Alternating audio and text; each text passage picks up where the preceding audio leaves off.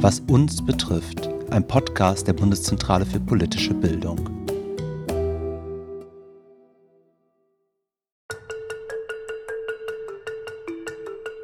Ein gerechtes Bildungssystem haben wir dann, wenn sich die Schüler wirklich mit ihren Stärken befassen können. Wenn sie sagen können, okay, das sind die Sachen, die ich kann und damit beschäftige ich mich jetzt. Wenn sie gefördert werden in dem, was sie gut können.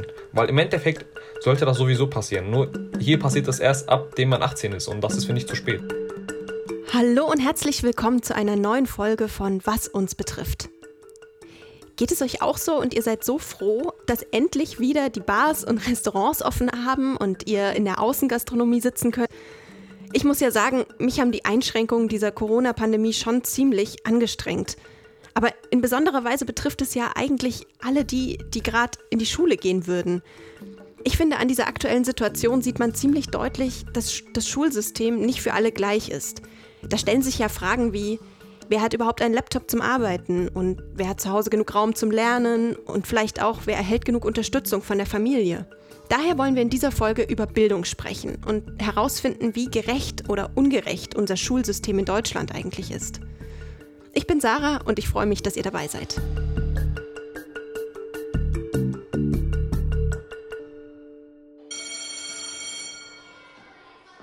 Bildung ist ein Menschenrecht. Das wurde 1948 schon in der Allgemeinen Erklärung der Menschenrechte von den Vereinten Nationen so festgehalten. Aber ist Bildung wirklich für alle Menschen gleich zugänglich? Mehr als in vielen anderen Ländern ist in Deutschland die schulische Bildung davon abhängig, wo man herkommt und wie viel Geld man hat. Konkret heißt es, je gebildeter und je reicher eine Familie ist, desto wahrscheinlicher ist es, dass man selbst auch aufs Gymnasium geht, dass man Abitur macht und dass man sogar studiert. Wenn die Eltern schon Abitur haben, gehen 65 Prozent der Kinder auch auf ein Gymnasium. Und bei Eltern mit Hauptschulabschluss sind es nur 6 Prozent. Also irgendwas ist da doch schief. Welche Folgen hat das denn? Und welchen Einfluss hat das auf unsere Gesellschaft? Und was hat das überhaupt mit uns zu tun? Bei mir ist jetzt meine Kollegin Mirjam. Wir sind ja beide Volontärinnen bei der BPB, aber schon bei uns sind die Bildungsverläufe nicht ganz gleich. Hallo Mirjam. Hi Sarah. Mirjam, wir haben ja beide Abitur gemacht, wir sind jetzt beide Volontärinnen. War für dich denn immer klar, dass du mal diesen Weg gehen wirst? Also zum Beispiel, dass du mal studieren wirst? Also ganz ehrlich gesagt, nein. Ähm, und das, obwohl ich aus so einem akademischen Haushalt komme oder zumindest halbakademisch. Also mein Vater hat Politikwissenschaften studiert, meine Mutter hat eine Ausbildung gemacht und ich musste dann aber nach der Grundschule, also nach der vierten Klasse, trotzdem erstmal auf eine Gesamtschule gehen. Okay, Gesamtschule, äh, das gibt's bei uns gar nicht. Also ich komme aus Sachsen und ich bin einfach nach der vierten Klasse direkt straight aufs Gymnasium und dann habe ich da Abitur gemacht.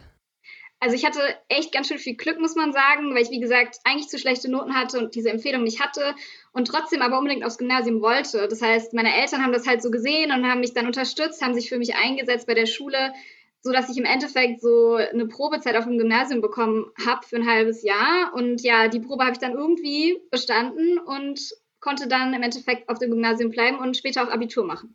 Das ist ja schon noch ganz schön krass, in diesem Alter sich dann da so durchkämpfen zu müssen. Also da war es in meinem Fall dann doch äh, relativ viel einfacher. Und das liegt natürlich auch an diesem föderalen System, also dass jedes Bundesland entscheiden kann, wie es die Bildung selber ausgestaltet, aber natürlich offenbar auch daran, äh, ja, wie viel Glück man hat und auch wie viel Unterstützung man bekommt von den Eltern. Und du hast ja jetzt so eine Initiative kennengelernt, die genau da ansetzt und Schülerinnen unterstützt, die eben nicht diese Hintergründe äh, haben, die wir haben, oder?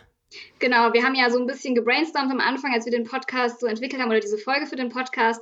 Und dann haben wir so recherchiert, was gibt es so? Und dann sind wir auf Chancenwerk gestoßen. Und das ist so eine gemeinnützige Organisation, die in Castorf-Brauxel sitzt in NRW. Und die gibt es seit 2004, ist aber bundesweit aktiv. Und inzwischen kooperiert der Verein mit insgesamt 89 Schulen bundesweit und unterstützt insgesamt 3400 Kinder und Jugendliche. Und was machen die da genau? Genau, also das Prinzip, worauf Chancenwerk so hauptsächlich baut, ist so eine Art gezielte Lernförderung. Also im Grunde ist es auch Nachhilfe, aber das Besondere im Vergleich zu dieser konventionellen Nachhilfe, die wir alle so kennen, ist eben, dass sich da die SchülerInnen selbst beim Lernen helfen. Und der, ja, der Kern dieser, dieses Chancenwerks ist eigentlich die sogenannte Lernkaskade. Ähm, das ist so ein Lernprinzip, wo eben ältere SchülerInnen von Studierenden oder auch anderen Menschen, die sich bei Chancenwerk engagieren, die kriegen sozusagen Unterstützung in Form eines Intensivkurses in einem Fach ihrer Wahl, also sagen wir jetzt einfach mal Mathe, weil sie da selber Unterstützung brauchen. Und das, was sie in diesem Intensivkurs sozusagen lernen, das nehmen sie dann wiederum mit und geben diese Unterstützung, dieses Wissen weiter an die jüngeren SchülerInnen und helfen ihnen dann eben bei den Hausaufgaben. Und so ist sozusagen ja das Ziel eigentlich, dass man sich gegenseitig unterstützt und dass man so ein Lernen auf Augenhöhe entwickelt. Aufgrund der aktuellen Lage konntest du ja wahrscheinlich dort nicht mal vorbeischauen, aber du hast trotzdem jemanden getroffen. Erzähl mal. Genau, ich habe mich mit Muhammad Atije online getroffen, also auch im Videocall. Und ja, er ist 22 und arbeitet eben beim Chancenwerk. Das seit zwei Jahren schon ist er da Schulkoordinator an der Freiherr Realschule in Düsseldorf. Was das konkret bedeutet, ist eigentlich folgendes. Er repräsentiert so ein bisschen Chancenwerk an der Schule. Das heißt, er koordiniert und kommuniziert alles Mögliche, was Chancenwerk eben macht, mit den Lehrenden, der Schulleitung, Eltern und den äh, SchülerInnen vor Ort. Und er ist zusätzlich auch Intensivkurslehrer für Mathe von den älteren SchülerInnen. Und wie ist er dazu gekommen, sich da zu engagieren? Ja, das fand ich auch super interessant. Für ihn war Bildung irgendwie schon immer so eine Herzensangelegenheit. Das ist so bei mir hängen geblieben, dieses Zitat. Und das hat vor allem viel mit seinem Vater zu tun. Also ich bin schon von klein auf von meinem Vater so aufgezogen worden, dass ich eben einen enorm großen Wert auf Bildung gelegt habe. Er hat schon immer gesagt, Bildung ist A und O, Bildung ist das Fundament für dein Leben. Und ähm, wo es dann wirklich zu einer Herzensangelegenheit wurde, wo ich wirklich gesagt habe, okay, das bedeutet mir enorm viel, war der Punkt. Mein Vater war damals Raucher und ähm, ich habe ihm immer gesagt, hör auf mit dem Rauchen. So, und dann hat er irgendwann gesagt, wenn du aufs Gymnasium kommst, hör ich auf. So, und da wollte man natürlich unbedingt aufs Gymnasium kommen. Und war das denn einfach für ihn, aufs Gymnasium zu gehen?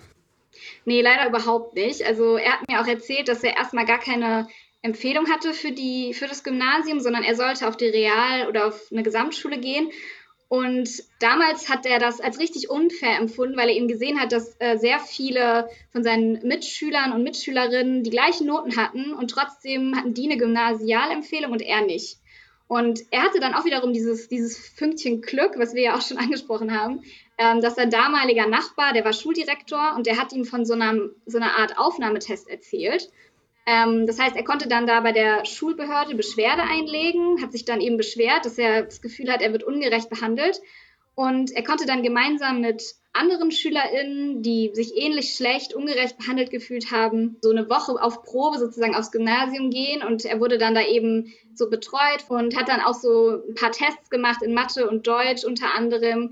Ja, und hat dann diesen Aufnahmetest im Grunde bestanden und konnte dann doch noch aufs Gymnasium gehen.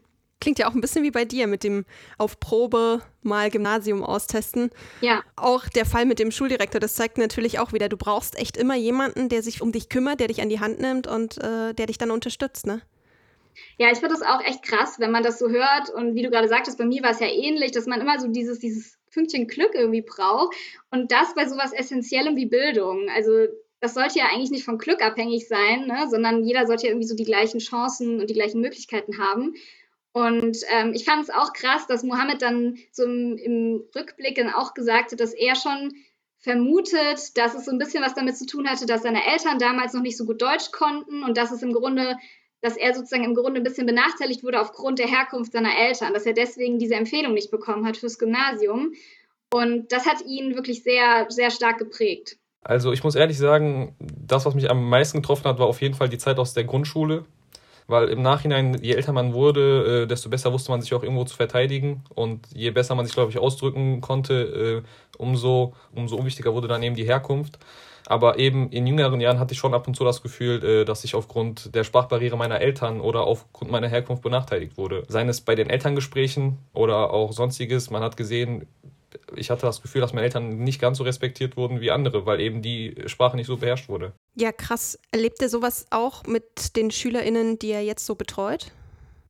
Ja, leider immer noch tatsächlich. Also er hat schon ähnliche Sachen erlebt, wie er die selber erlebt hat. Und er hat daraus so ein bisschen den Schluss gezogen, dass ja Bildungsungerechtigkeit hauptsächlich eben an diesen Sprachbarrieren entsteht. Also ich glaube, der Hauptpunkt der Bildungsungerechtigkeit entsteht durch die Sprachbarrieren, da eben Kinder, die zweisprachig aufwachsen, eben einfach zu Beginn Schwierigkeiten mit der Sprache haben. Zu Hause sprechen sie eine andere Sprache und in der Schule eine andere Sprache. Man kann nicht erwarten, dass sie die Sprache jetzt von jetzt auf gleich beherrschen. So, und das macht ihnen das Leben einfach schwieriger. Das ist eben so. Die können sich nicht genau ausdrücken. Ähm, es fällt ihnen schwierig, äh, teilweise die Probleme zu schildern. Möglicherweise sind sie ein bisschen zurückhaltender und ich glaube, das ist einfach enorm wichtig, dass dann Leute dahinter stehen und sagen, mal, du hast hier die Möglichkeit, Kontakte zu knüpfen, du hast hier die Möglichkeit, alle Fragen zu stellen und du hast hier die Möglichkeit, das, was du verpasst hast, hier nachzuholen. So, und das dann auch für einen unabhängigen Preis. Und Mohammed hat mir dann auch noch von einem Beispiel erzählt, was ich persönlich echt krass fand, wo man auch echt, finde ich, ein bisschen schlucken muss, wenn man das mal hört. Also, ähm, ich hatte beispielsweise jetzt erst vor zwei Wochen etwa einen Schüler, beziehungsweise hat mich erstmal die Mutter angerufen und ähm, gesagt, dass ihr Sohn Angst habe, zu Deutsch zu gehen. Weil er jedes Mal, wenn er schon in diesen Unterricht reinkommt, schon direkt mit der Angst hat, von irgendwas konfrontiert zu werden. Und er geht jetzt schon jedes Mal mit der Einstellung da rein, ich will nicht in dieses Fach rein. Und er wartet praktisch nur darauf, dass die Uhr abläuft. Er wird da nichts mitnehmen, weil er die ganze Zeit einfach nur denkt, ich hoffentlich werde ich nicht drangenommen. Und er kann da nichts lernen. Aber wenn das jetzt über Jahre so weitergeht, wie soll der Junge bitte seine Deutschkenntnisse ausbauen? Hat Mohammed denn eine Erklärung für diese Benachteiligung von den Kindern, die jetzt zweisprachig aufwachsen? Also er vermutet halt schon dahinter, dass gewisse diskriminierende Tendenzen ja dahinter stecken. Er sagt aber gleichzeitig auch, das hat er auf jeden Fall mehrfach auch betont, dass eben auch Kinder ohne Migrationshintergrund ebenso benachteiligt sind, wenn man zum Beispiel nicht so viel Geld hat. Also der finanzielle Status ist eben auch sehr, sehr wichtig bei diesem, bei diesem Punkt. Und trotzdem, wahrscheinlich auch weil er selber eben betroffen war früher, ärgern ihn solche Erlebnisse wie die eben beschriebene eben besonders, weil das halt keine Einzelfälle sind, sondern öfter vorkommt. Es sind wirklich mehrere Fälle und es sind halt häufig Leute mit einem äh, gewissen Hintergrund. Und das finde ich einfach schade. Ich finde, in, in, der aktuellen Zeit sollte man darüber hinaus sein. Wir sind im Jahr 2021, wir sind in der Zeit der Globalisierung, in der Zeit der offenen Grenzen. Und das ist nichts, was, worüber man sich noch Gedanken machen sollte. Ich sage jetzt nicht nur, dass es nur die Sprachbarriere oder die Herkunft ist. Wie gesagt, auch die Rolle der Eltern ist enorm wichtig. Die Kinder von Akademikern werden häufig zu Akademikern. Das ist äh, bewiesen und das ist ein Fakt. Aber wie gesagt, man darf eben nicht die Leute vergessen, bei denen das nicht der Fall ist. Auch diese Schüler müssen berücksichtigt werden.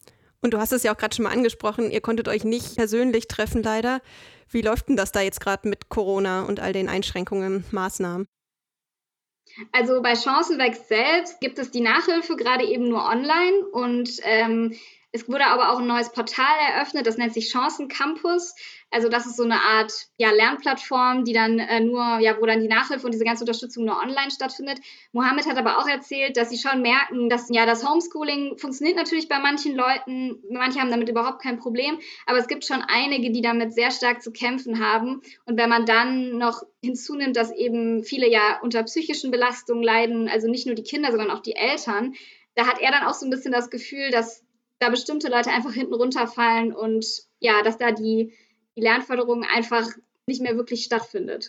Ich glaube, es gibt viele Eltern und Schüler, die gerade überlastet sind mit den aktuellen Aufgaben, die Söhne und Töchter von Akademikern, die werden aktuell wenig Probleme haben. Da können die Eltern weiterhelfen oder eben es kann der Nachhilfelehrer bezahlt werden oder äh, das Kind wird eben zur Nachhilfeschule geschickt. Möglicherweise gibt es sogar Online-Nachhilfe. Aber was mit den Leuten, die sich das eben nicht leisten können? Was ist mit den Leuten, die die Sprache nicht perfekt beherrschen und ihren Kindern nicht weiterhelfen können? So, ich glaube, da gibt es gerade einige Leute und es wird von Fünftklässlern erwartet, dass die jetzt sechs Stunden alleine vor dem PC sitzen. So, und das ist nicht möglich, wenn äh, die Eltern nicht über die Schulter schauen können und sagen können, das ist richtig, was du machst. Oder Mama, ich habe hier eine Frage und die Mutter kann die Frage nicht beantworten. Was soll er dann alleine machen? Und das ist definitiv ungerecht. Nicht jeder hat die gleichen Möglichkeiten. Ja, das ist schon krass. Wenn man sich jetzt diese Geschichten so anhört, fällt mir schon auch nochmal besonders auf, wie privilegiert ich eigentlich war oder wie einfach für mich Bildung und Schulaufstieg sozusagen war. Ich habe mir darüber nie wirklich Gedanken gemacht. Ja, total. Also ich hatte es auch immer so als selbstverständlich hingenommen, dass meine Eltern mir bei den Hausaufgaben helfen. Und ich habe auch dann irgendwann Mathe-Nachhilfe bekommen. Das war für mich selbstverständlich. Aber ich meine, wie könnte denn ein gerechteres Bildungssystem aussehen? Hast du da mit Mohammed auch drüber gesprochen? Er hat so mehrfach dieses ja, gemeinsame Lernen betont, dass irgendwie SchülerInnen, die gute Noten haben, mit SchülerInnen, die nicht so gute Noten haben, dass die sozusagen zusammenkommen und sich gegenseitig unterstützen. Also ich würde sagen, das ist ein enorm großer Kritikpunkt, weil die Schüler zu trennen und die Schüler in eine Klasse zu packen, die eben die größten Schwierigkeiten haben, ist, glaube ich, ähm, ein Riesenfehler. Weil wenn man bedenkt, dass jetzt diejenigen in einer Klasse sind, die die größten Probleme haben, die werden sich gegenseitig nicht weiterhelfen können. Da ist keiner, der jemanden hochziehen kann, sondern die ziehen sich alle gegenseitig runter und werden gemeinsam nichts lernen. So, die auf dem Gymnasium haben es dagegen wesentlich einfacher. Ein gerechtes Bildungssystem haben wir dann, wenn sich die Schüler wirklich mit ihren Stärken befassen können. Wenn sie sagen können, okay, das sind die Sachen, die ich kann und damit beschäftige ich mich jetzt. Wenn sie gefördert werden in dem, was sie gut können. Weil im Endeffekt sollte das sowieso passieren. Nur hier passiert das erst ab, dem man 18 ist und das ist, finde ich, zu spät.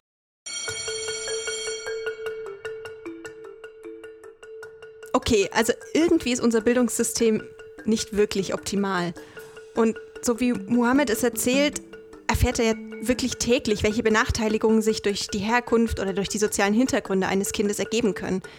Und gerade Sprache scheint da echt ein wichtiger Faktor zu sein, der darüber bestimmt, ob man sich selbst einbringen kann, aber eben auch, wie sehr ihn die Eltern in der Schule unterstützen können. Und Initiativen wie Chancenwerk sind da echt ziemlich cool, weil sie setzen genau da an und können auch die Beweggründe oder die Probleme der Kinder nachvollziehen und genau da helfen. Aber auch die können natürlich nicht das System umkrempeln. Für mich stellt sich bei dieser ganzen Diskussion die Frage, warum wir SchülerInnen so früh trennen zwischen Gymnasium auf der einen Seite und allen anderen Schulformen auf der anderen Seite. Unter anderem darüber habe ich auch mit Marcel Helbig gesprochen. Der ist Bildungssoziologe und Professor am Leibniz-Institut für Bildungsverläufe und am Wissenschaftszentrum Berlin für Sozialforschung. Und hier forscht er unter anderem zum Schulsystem in Deutschland und zu sozialen Ungleichheiten in der Bildung. Wir haben uns aus dem Homeoffice per Videocall unterhalten und da habe ich ihn interviewt.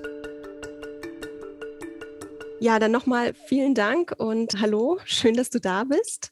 Hallo. Aktuell wird ja relativ viel über die Bedeutung von Schule gesprochen, aber natürlich hat die Bildung auch unabhängig der Pandemie in unserer Gesellschaft einen sehr hohen Stellenwert. Warum ist denn eigentlich Schule für uns überhaupt so wichtig?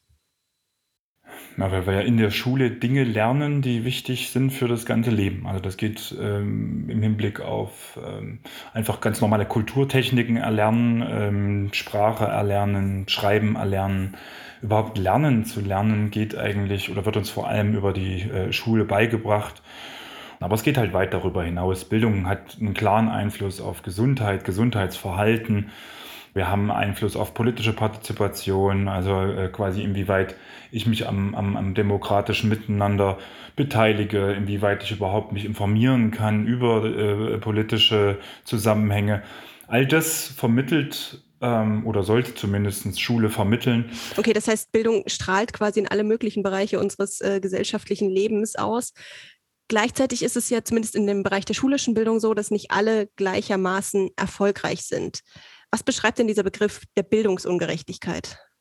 Wir sehen, es gibt große Ungleichheiten, was man immer wieder gesehen hat, zum Beispiel, dass Kinder, die in Haushalten, wo die Eltern keine hohe Bildung haben, ähm, die, die ein niedriges Einkommen haben, haben schlechtere Chancen, zum Beispiel aufs Gymnasium zu kommen, haben schlechtere Chancen, auch später mal studieren zu gehen.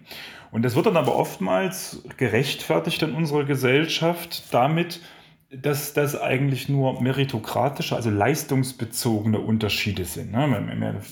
Implizit steckt dahinter, die, die Kompetenzen, die die Kinder aus den unteren Schichten haben, wären geringer und dass sie nun sel seltener auf dem Gymnasium sind, häufig auf der Förderschule zu finden sind, häufig auf der Hauptschule zu finden sind, wird in dieser Weise eigentlich ähm, ja nicht zu, zu einer Ungerechtigkeit, sondern es einfach nur ihren Leistungen entsprechend. Dann kann man natürlich darüber lange, lange debattieren, inwieweit das nun tatsächliche Leistungsunterschiede sind, was davon ist hausgemacht, wie viel kommt von den eigenen Eltern auch mit.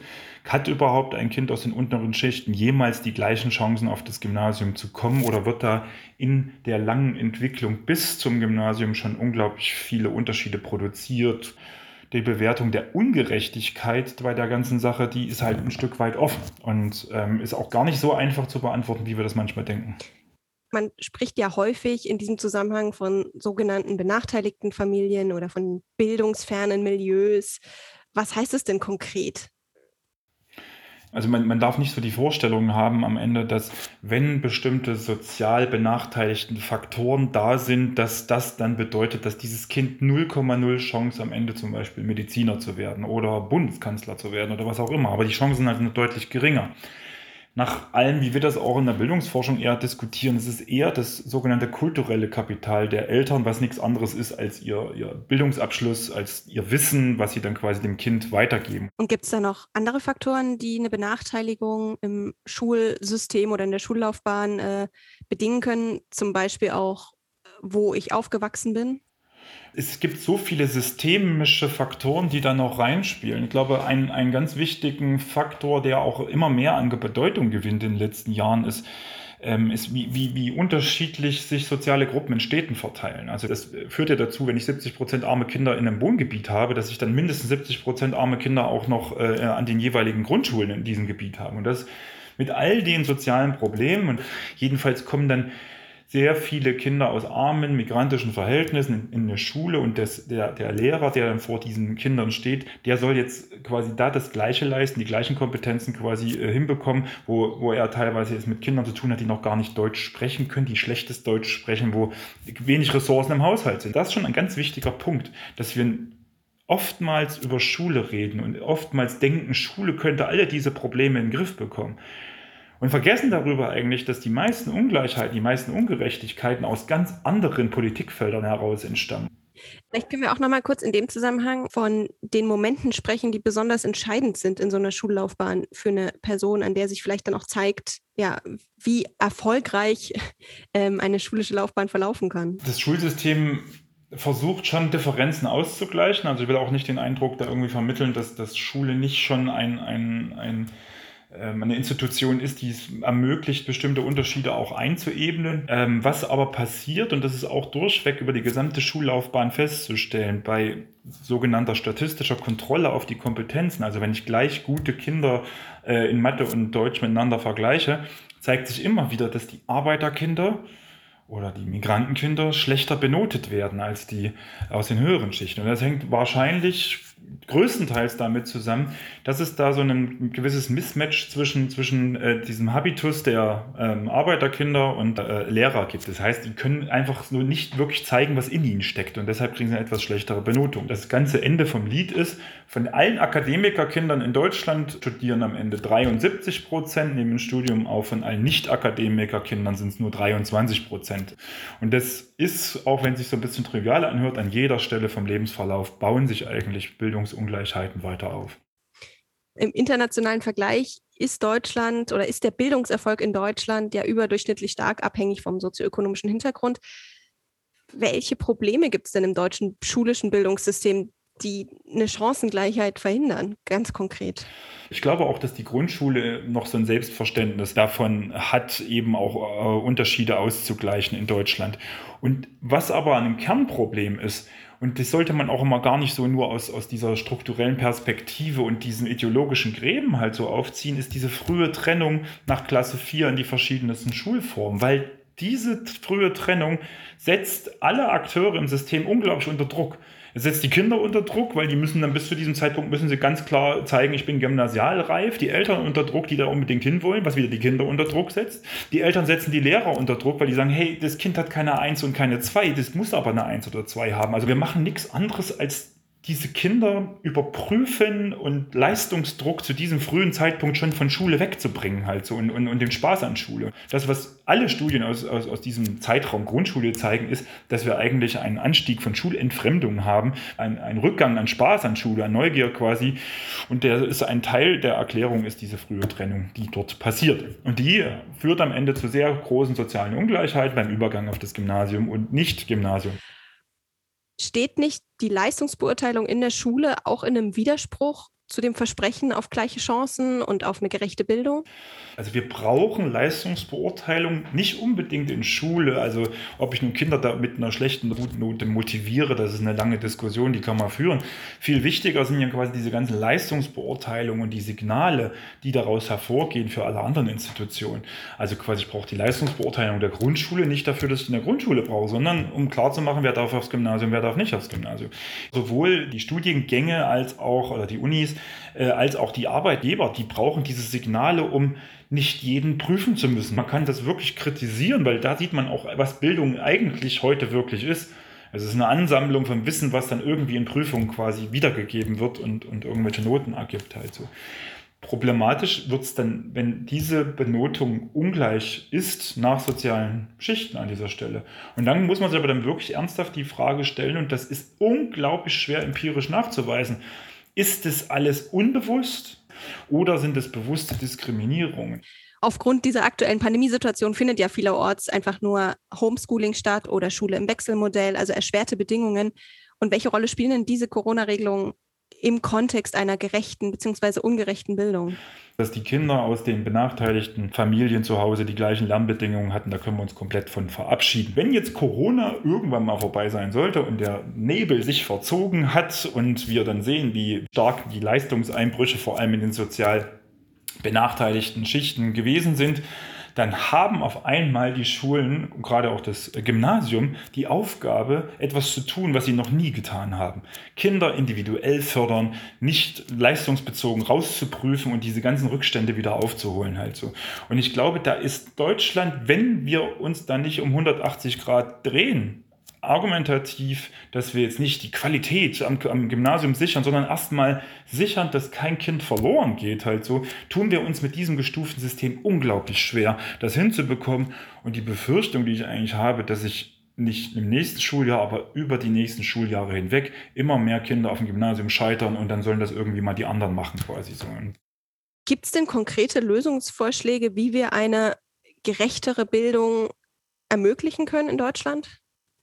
Die Voraussetzungen, mit denen Lehrkräfte es zu tun haben an Schulen, sind halt riesengroß und wir reagieren da viel zu wenig drauf. Also die typisch vorhin gesagt, wir haben eine Klasse mit 70 Prozent Kindern äh, mit Migrationshintergrund, Schrägstrich aus Hartz-IV-Haushalten. Da kann ich mit der gleichen Lehrkrafteinsatz nicht die gleichen Ergebnisse erzielen wie im bürgerlichen äh, Willen vor Ort. Und der, der Soziologe, Bildungssoziologe, der würde eher sagen, okay, wir müssen strukturell stärker rangehen. Also gerade diese frühe Trennung nach vier Jahren, das ist ein Treiber von Ungleichheit und er sollte nach hinten verschoben werden. Aber auch, und das ist äh, der, der, der Punkt, äh, wo man ansetzen muss, viel stärker in diesen frühkindlichen Bereich investieren, dass man diese Ungleichheiten bis zur Schule hin gar nicht so groß werden lässt. Weil das ist so quasi der letzte Punkt. Schule wird total überfrachtet mit allen unseren gesellschaftlichen Problemen und soll die dann quasi lösen. Es fehlt alleine schon mal die Diskussion, ob das überhaupt so sein soll. Ne? Also was können Lehrer leisten, was können sie nicht leisten, was kann Schule leisten, was kann Schule nicht leisten. Und diese Diskussion wird eben kaum geführt, weil da auch die Disziplinen kaum zueinander kommen. Ne? Unser Podcast heißt ja, was uns betrifft. Und wir fragen uns eben immer, was abstrakte gesellschaftliche Themen oder ähm, Probleme auch konkret irgendwie mit uns zu tun haben. Und jetzt wir als VolontärInnen bei der BPB, wir haben alle ein Abitur, wir haben alle einen Masterabschluss gemacht. Also das heißt, wir sind sehr erfolgreich durchs Bildungssystem gegangen. Warum betrifft uns dieses Thema der Bildungsungerechtigkeit vielleicht trotzdem? Was mir immer so auffällt, gerade die Leute, die sehr kritisch auf Ungleichheit gucken, die Ungleichheit überhaupt als Thema erkannt haben, die sind selber die Bildungsaufsteiger eigentlich so. Ne? Die haben das irgendwie über ihren Weg irgendwie mal mitbekommen. Es gibt auch sehr viele, die glauben, sie sind nur, weil sie selber so geil sind, da irgendwie hingekommen, wo sie hingekommen sind und sehen überhaupt nicht, dass die Netzwerke ihrer Eltern ihnen dabei geholfen haben, die dann Praktika vermittelt haben und, und, und. Also auch wichtige Punkte, die dann später noch, noch eine, eine Rolle spielen halt so. Das, das Problem ist, wenn, wenn die Ungleichheiten zu stark werden und äh, allen auch klar sind, dass sie sich anstrengen können, wie sie wollen, sie werden es nicht schaffen, dann wird das einfach zu großen gesellschaftlichen Problemen im Hinblick auf Demokratie, Sicherheit äh, und, und all dergleichen weiterführen. Und diese Aspekte sehen wir gerade in den Ländern mit einer sehr, sehr, sehr hohen sozialen Ungleichheit heute schon. Ja, also was für mich jetzt am Ende dieser Folge deutlich geworden ist, Bildung ist ein ganz schön komplexes und echt auch oft paradoxes Thema, zu dem es keine einfachen Lösungen gibt. Zum einen führt diese frühe leistungsbasierte Trennung zu Stress und zu Ungleichheiten und zum anderen ist es aber auch für Lehrerinnen wirklich schwer, all diese unterschiedlichen Voraussetzungen aufzufangen und dabei niemanden zu benachteiligen.